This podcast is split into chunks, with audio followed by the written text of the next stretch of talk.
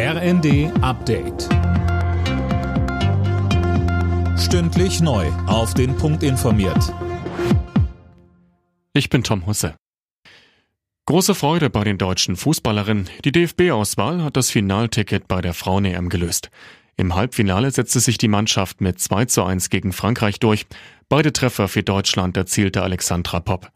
Bundestrainerin Martina Voss-Tecklenburg sagte nach der Partie im ZDF, wir haben so hart dafür gearbeitet, wie viele andere auch, aber wir, wir sind so ein Haufen geworden hier, der einfach sich überall unterstützt. Und ich glaube, das hat man heute auf dem Feld wirklich gespürt und gesehen. Und ich finde, wir haben völlig verdient dieses Spiel gewonnen.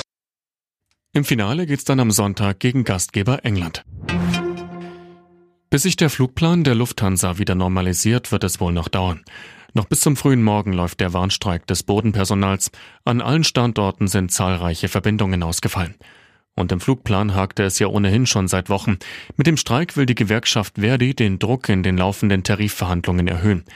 Einige Lufthansa-Mitarbeitende am Flughafen Hamburg sagten uns, Mehr Geld, weil wir in den letzten drei Jahren auf sehr viel verzichtet haben, um die Firma letztendlich am Leben zu halten. Ich kann nur hoffen, dass es besser wird, dass wir damit Signal setzen und dass die Firma sich das überlegt, ob sie bei uns spart, noch weiterhin oder nicht. Wir waren Kurzarbeit, wir haben auf Weihnachtsgeld verzichtet, auf Urlaubsgeld verzichtet und das muss sich jetzt irgendwann auch mal widerspiegeln. Man hätte gehofft, dass er gutzeitig mit einem guten Angebot gekommen wäre.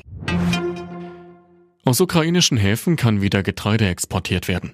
Wie die ukrainische Marine mitteilte, ist mit der Ausfuhr begonnen worden. Russland hatte das zuvor monatelang verhindert. Die Ukraine gehört zu den weltgrößten Produzenten von Getreide. Wegen der steigenden Preise ist die Kauflaune der Deutschen im Keller. Laut Marktforschungsunternehmen GfK war die Konsumstimmung seit der Wiedervereinigung noch nie so schlecht. Zu den Sorgen über die Inflation kommen jetzt auch Befürchtungen um eine ausreichende Gasversorgung. Alle Nachrichten auf rnd.de